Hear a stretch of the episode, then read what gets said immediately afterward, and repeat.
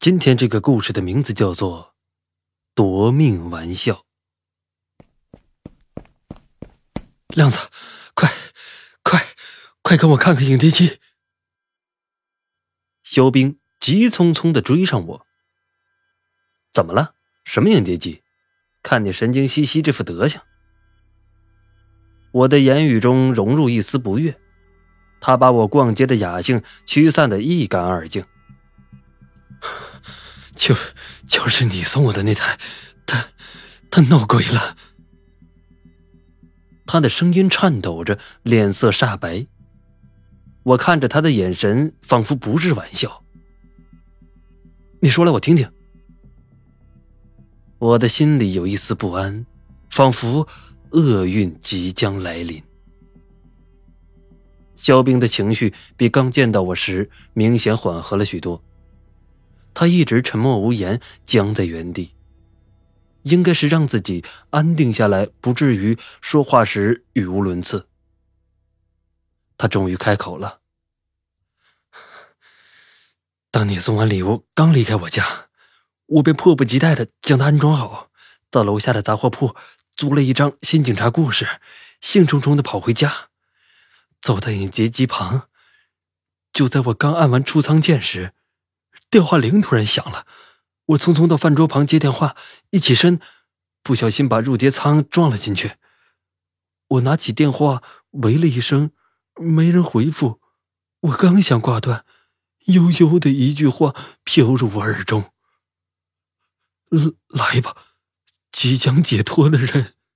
”说到这里，他浑身不住的颤抖，心有余悸。嗨。我当什么事儿呢？一个自称胆量过人、心理素质超强的人，竟然被这么点小事儿吓成了惊弓之鸟。我想，肯定是有人在恶作剧。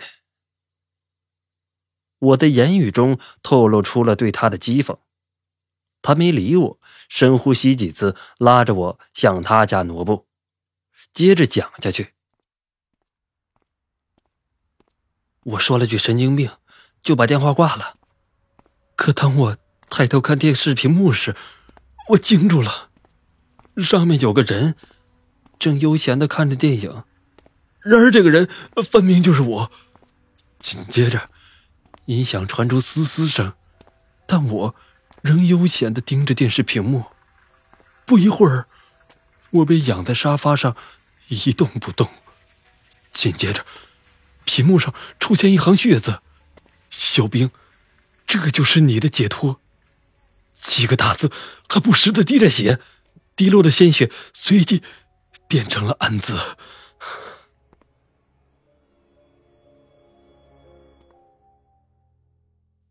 我们已经走到了他家的楼下，我确定入碟仓里没放影碟。不知什么原因，他又补充了一句。我仿佛感觉到了事情的严重性。但我又觉得事情有些不可思议。莫非他编个恐怖蹊跷的故事，故意吓唬我？想着想着，我已步入了他家的大门。家里一切宁静，完全没有营造出诡异的气氛。他让我坐下，他自己打开了影碟机的电源。突然，电话铃响了，小兵猛地一惊，退后数步，险些跌倒。看他没有接电话的意思，我索性拿起话筒，哦了一声，对肖兵说：“你朋友找你。”他这才磨磨蹭蹭的接过我手中的电话。谁？肖兵的声音有气无力，突然他脸色惨白，扔掉了听筒。是他，又是他。他仿佛受到了巨大的刺激。惊愕的再也说不出话来。谁呀？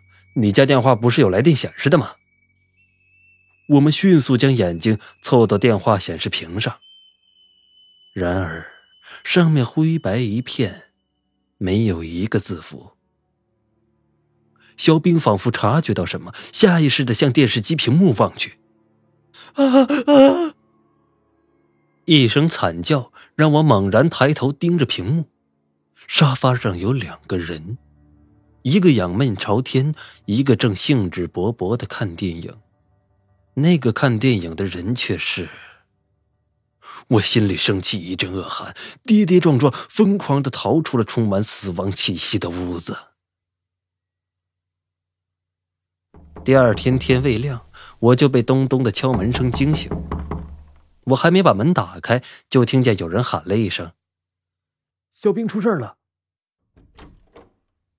我是肖兵的同事，昨晚该他加班，可他始终未露面，家里电话也没人接，我等了他一晚上，恐怕他有什么不对。今天一大早，我便来他家找他，可刚进楼道，就闻到一股淡淡的煤气味到他家门口，味道更加浓烈，我立刻报了警。警方破门而入。他果然，唉，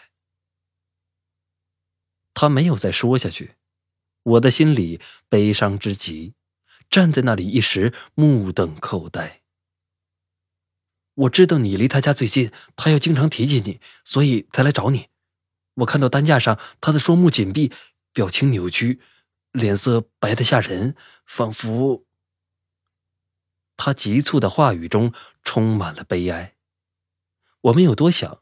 穿着睡衣就冲到了肖兵的家门口，门没有锁，里面有一股淡淡的煤气味儿家里没有我想象的一片狼藉，除了窗户全部敞开，其他一切平淡无奇。我知道他已经走了，但我也说不清楚我来这里到底做什么。大概只是想再看一眼他的生活吧。走进里屋，我望着那台恐怖的影碟机发呆了。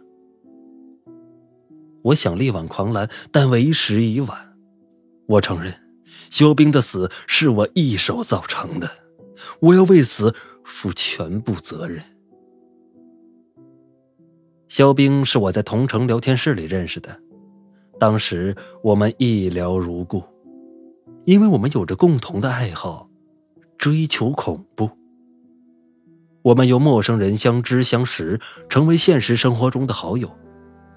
我很佩服他的为人和胆量，但看不惯他的高傲。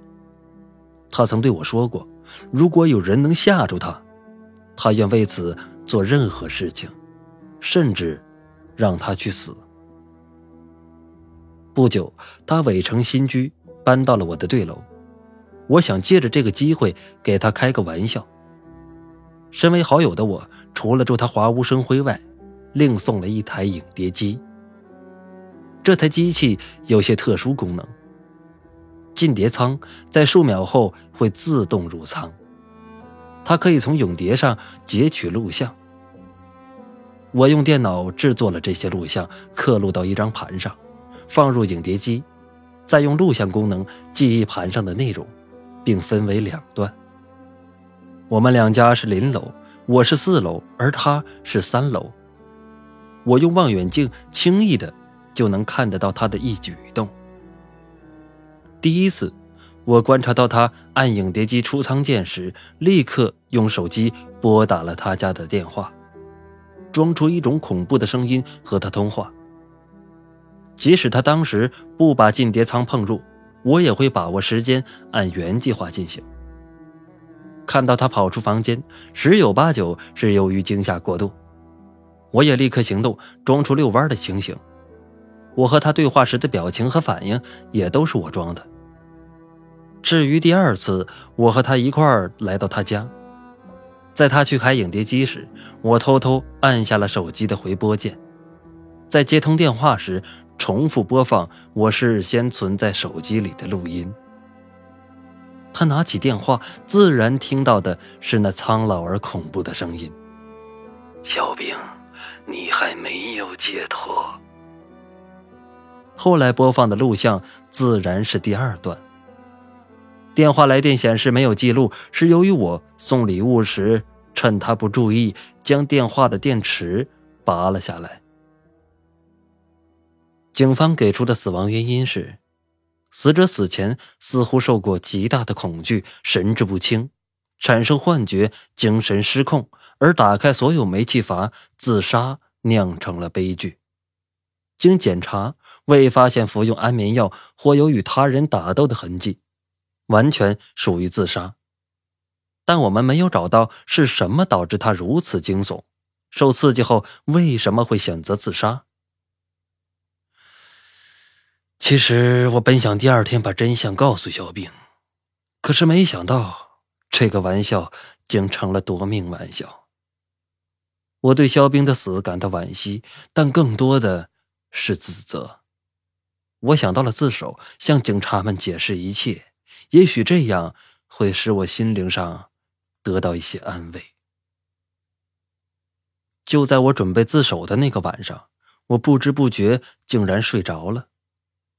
肖冰突然闯入了我的梦境，从他看我的眼神中却看不到一丝怨恨。